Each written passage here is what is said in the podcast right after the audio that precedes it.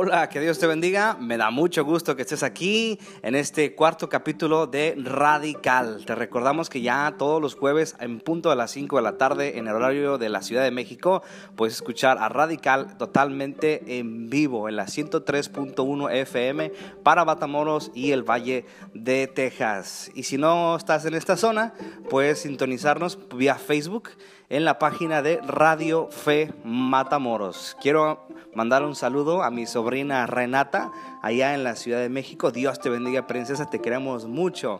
Y a ti te doy la bienvenida a este cuarto capítulo de Radical que se llama No es mi problema.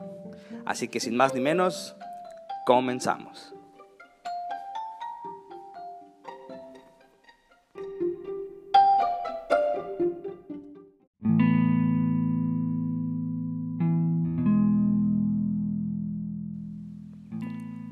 De los pasajes más conocidos en la Biblia es el relato del buen samaritano. Esto lo vas a encontrar en Lucas 10, 25 al 37.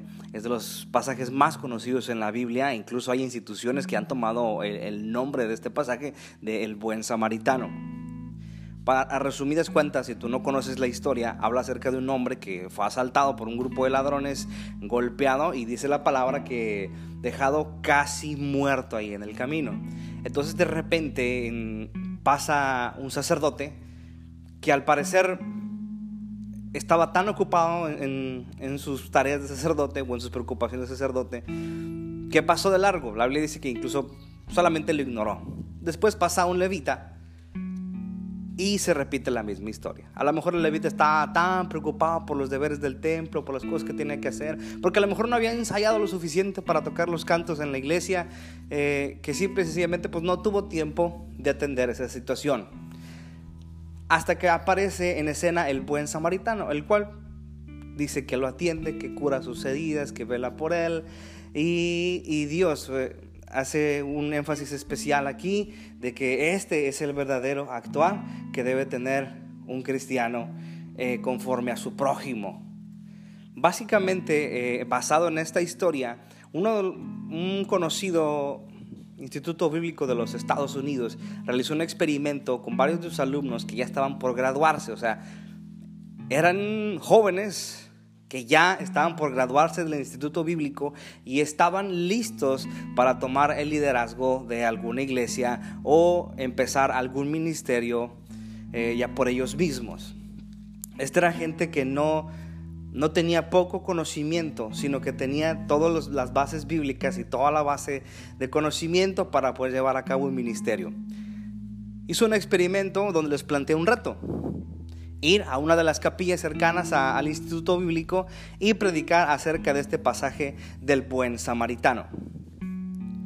En el camino ellos iban a encontrar a un actor, obviamente ellos no sabían que este era un actor, y este actor iba a fingir a un hombre que había sido asaltado, estaba lastimado, estaba sucio, este, estaba con, la, ropa manchada de sangre, y iban a ver cuántos de estos eh, seminaristas, cuántos de estos jóvenes casi graduados, casi pastores, casi ministros del Evangelio, se detenían a ayudar a este actor, a este hombre, o tal vez se, verían tan apresurados que seguirían de largo para predicar acerca de la misericordia.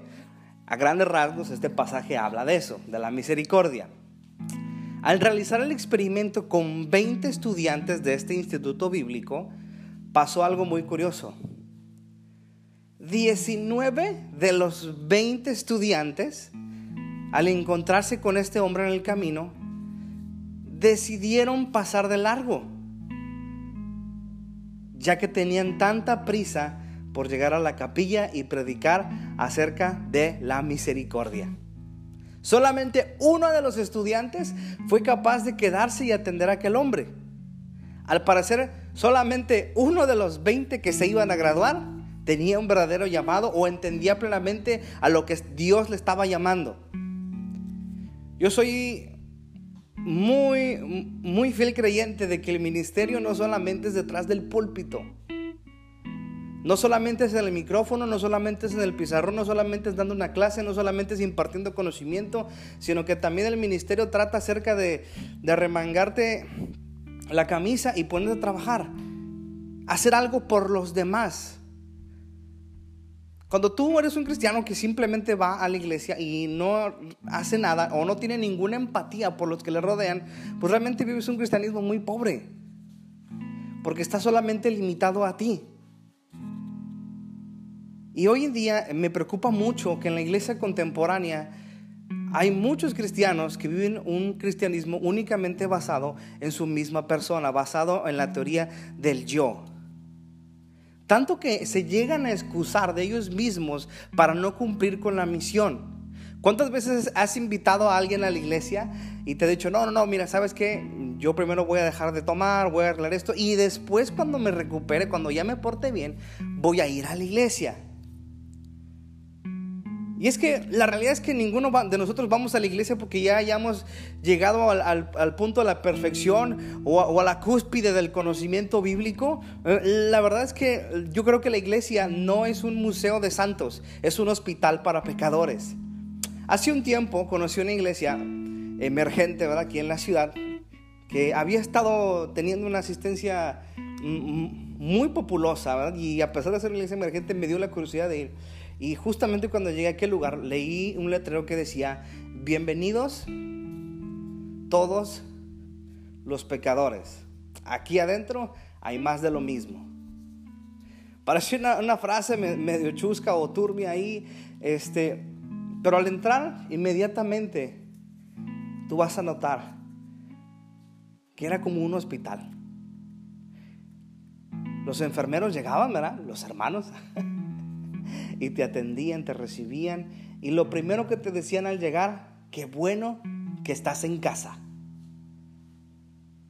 ¿Hace cuánto que no recibes a alguien nuevo de esa manera?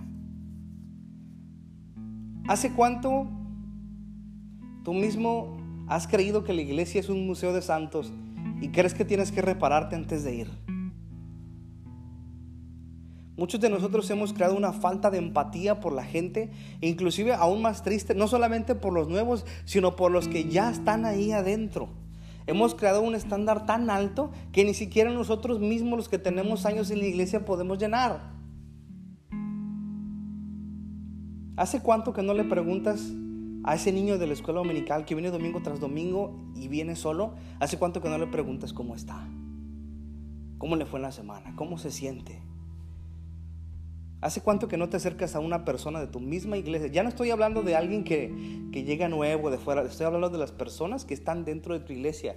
Tristemente hoy predicamos tanto la misericordia, pero somos tan incapaces de llevarla a cabo, así como estos seminaristas que te acabo de platicar, que al parecer estamos tan preocupados por lo que tenemos en un bosquejo en papel, que olvidamos la mayor predicación que es con nuestras manos.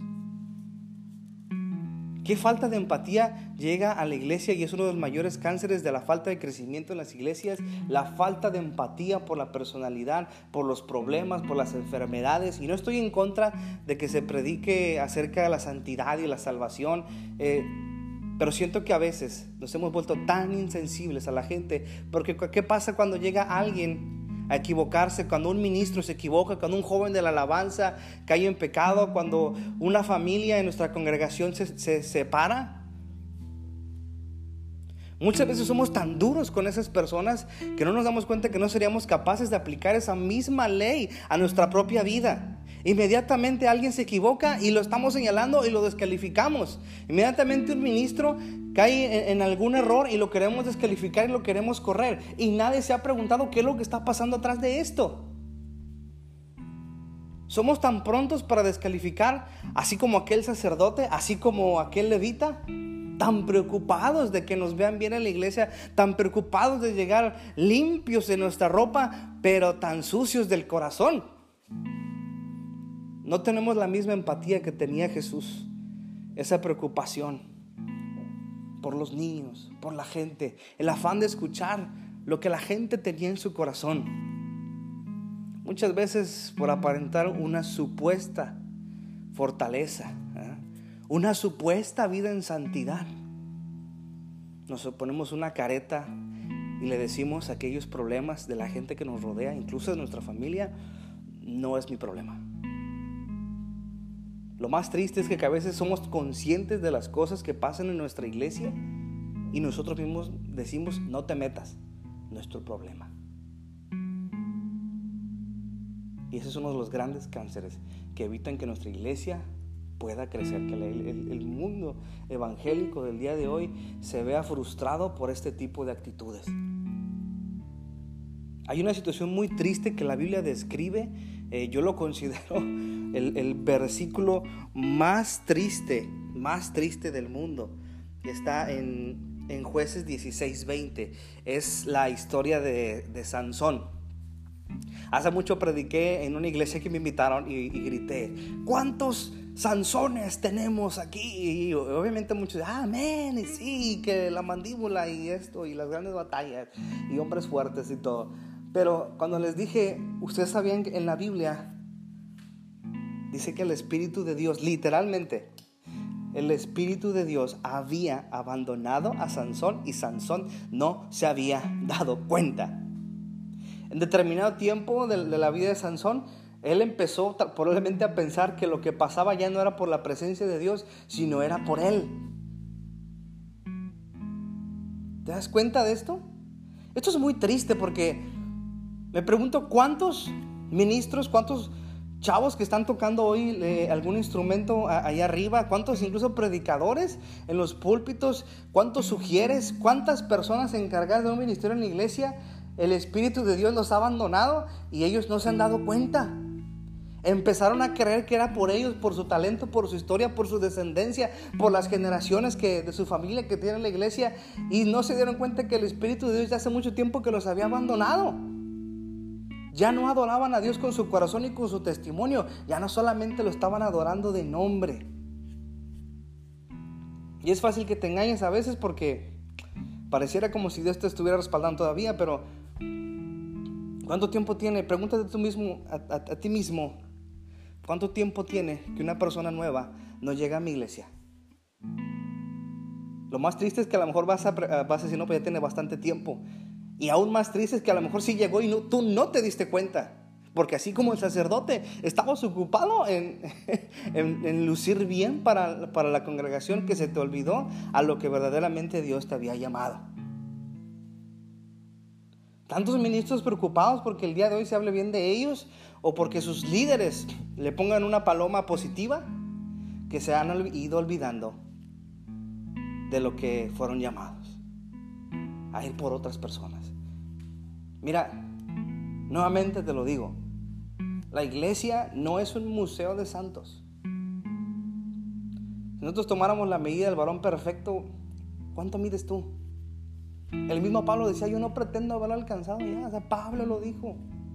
Porque muchos de nosotros andamos ahí eh, fingiendo o, intentando decir que ya lo alcanzamos cuando no es cierto. Solo mira, mira, mira atrás de ti y mira cuántas personas has traído. ¿Cuántas personas han sido tocadas por tu testimonio? La Biblia dice que por sus frutos los conoceréis.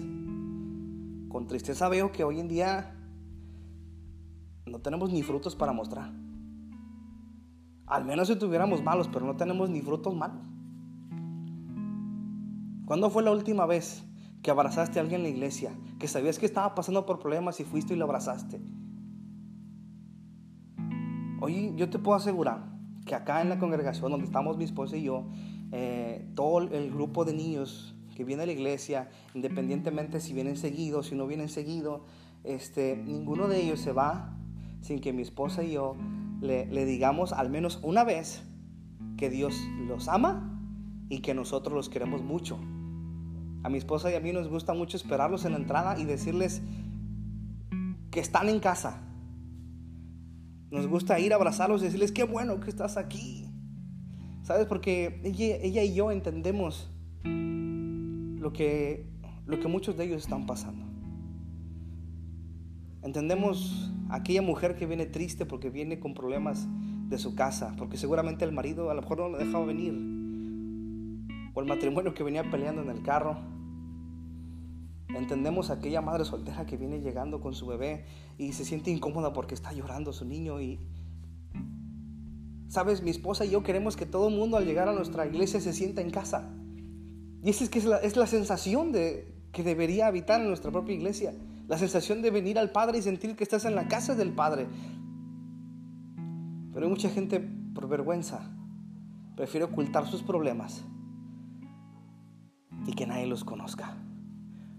Muchos de los que estamos en, en, ministerio preferimos, por no meternos en un problema, por no, no mezclarnos con una situación, preferimos no amar, no abrazar, no alentar, no consolar.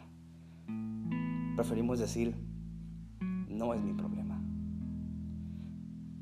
Hace muchos años, yo recuerdo muy bien, fue un jueves. Probablemente mi familia te pueda contar otra historia, pero esta es la historia que yo recuerdo. Mm, un jueves fuimos a, la iglesia donde asistíamos. Eh, en un jueves fue una reunión de oración. Yo era muy pequeño, no recordaba mucho. Yo estoy hablando que te estoy hablando de los entre 7 y 8 años. Y al regresar a nuestra, a nuestra casa, encontramos una carta pegada en el televisor donde, donde nuestro papá nos decía que ya se iba. Yo venía de la iglesia. Venía de escuchar una predicación, un mensaje acerca del amor de Dios. ¿Cómo es que un niño dijera eso? A diferencia de muchas personas que hoy en día se excusan en la flojera y en los partidos de fútbol y en tantas cosas para ir a la iglesia. Mira, esa semana, el domingo, mi hermana y yo estábamos en la iglesia. Fuimos a la iglesia.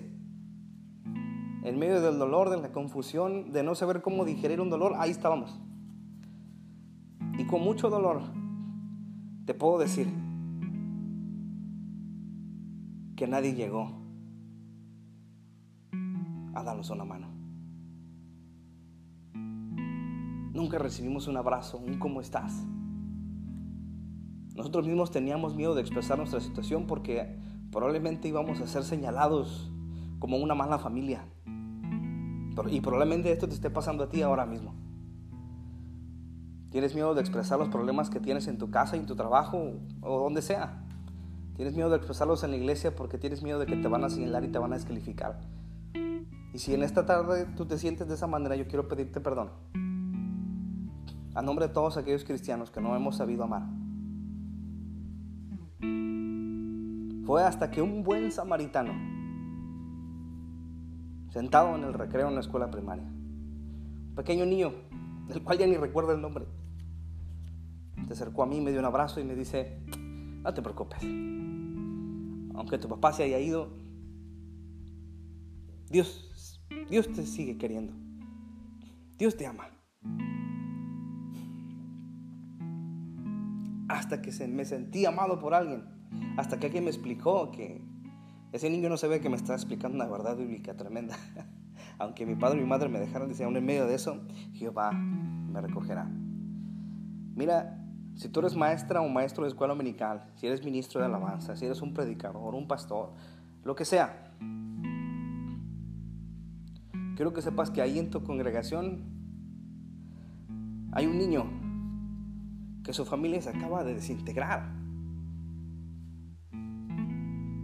Hay una niña que fue abusada. Hay una adolescente que está embarazada y tiene miedo de lo que va a pasar. Hay una pareja que está a punto de divorciarse. Hay una persona que está pensando en el suicidio. Y que a lo mejor esa es la última vez que está pensando en ir a la iglesia y la única señal que está esperando es que alguien como tú